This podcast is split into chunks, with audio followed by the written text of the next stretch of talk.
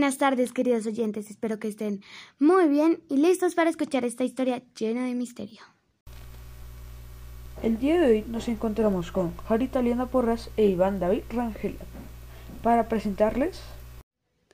En este podcast hablaremos sobre la historia policíaca Un crimen sin rastro, escrita por Iván David Rangel. La bala del balcón. En un pueblo cerca de las fronteras de Colombia, a los rincones de las cordilleras, un asesino a mano armada, a las 9.54 de la noche, mató a un señor llamado Fernando.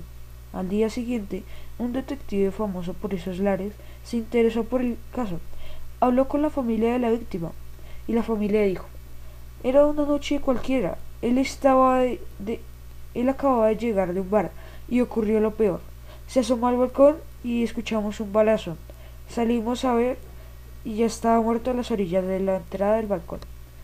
El famoso detective empezó a analizar la, escena donde yacía el cuerpo sin vida y ya después de un rato salió de la, de la casa y prendió su pipa. Pensativo preguntó a, un familiar, ¿él tenía algún conflicto con alguien? La señora sorprendida dijo, él era alguien muy tranquilo tranquilo y nunca se metía en conflictos con los demás. El detective, después de una larga jornada, se fue de la casa para que el siguiente día continuara con su investigación.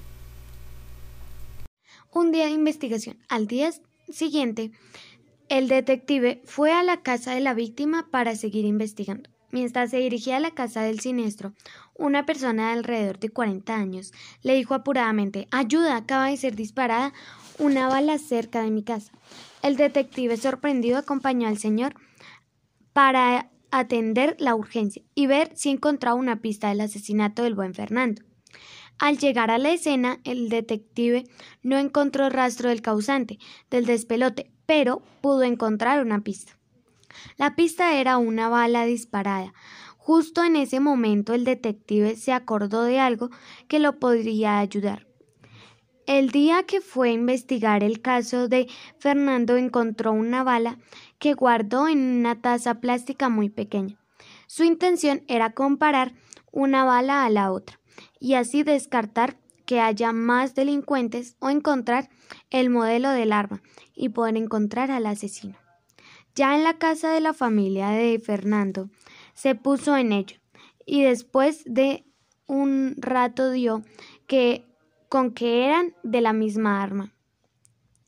Un revólver que al parecer utilizaba unas balas pequeñas, eso explicaría que mataran a alguien en una distancia larga.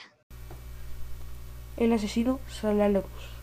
Ya por ahí, de las 7 y 30 pm del mismo día, el detective con un colega observaron los alrededores del pequeño pueblo para mirar si encontraban alguna pista del asesino. Ya después de unas horas pudo encontrar a una persona que tenía un revólver, a lo cual el detective le preguntó ¿Por qué tienes un revólver? El sujeto asustado salió corriendo. El detective y un colega lo fueron a seguir. Después de correr medio pueblo, lo lograron atrapar, llevar a una oficina que al parecer era el detective, donde lo interrogaron para saber si había cómplices. Después de una interrogación agotadora, el criminal aceptó los cargos y quedó preso. El detective pudo descifrar el caso y lo contrató una agencia de policía para investigar casos, ya que se dieron cuenta de lo bien que el detective logró resolver ese y otras situaciones que le dieron fama y lo convirtieron en un gran investigador. Y luego de escuchar esta historia, ¿por qué no conversamos un poco sobre los cuentos policíacos y populares? Me parece buena idea, Harry, pero ¿qué te parece si hablamos sobre una de las primeras novelas policíacas que hemos leído, que se trata de las pesquisas comenzaron en Baker Street? Este cuento es muy interesante y se trata de un detective novato llamado Lombardi y junto Durán, un detective experimentado, emprenderán un caso y se guiarán de la literatura detectivesca y el cine de género negro. Pero Harry, ¿cómo es el cine negro? Explícame. Negro o film noir es un género cinematográfico que narra sucesos relacionados con detectives poco corrientes que tratan de resolver crímenes que a menudo eran el reflejo de la sociedad de los años 1940 y 1950. Bueno, y con esta información nos despedimos. No olviden cuidarse en casa y seguir escuchando podcast, porque es una muy buena narración.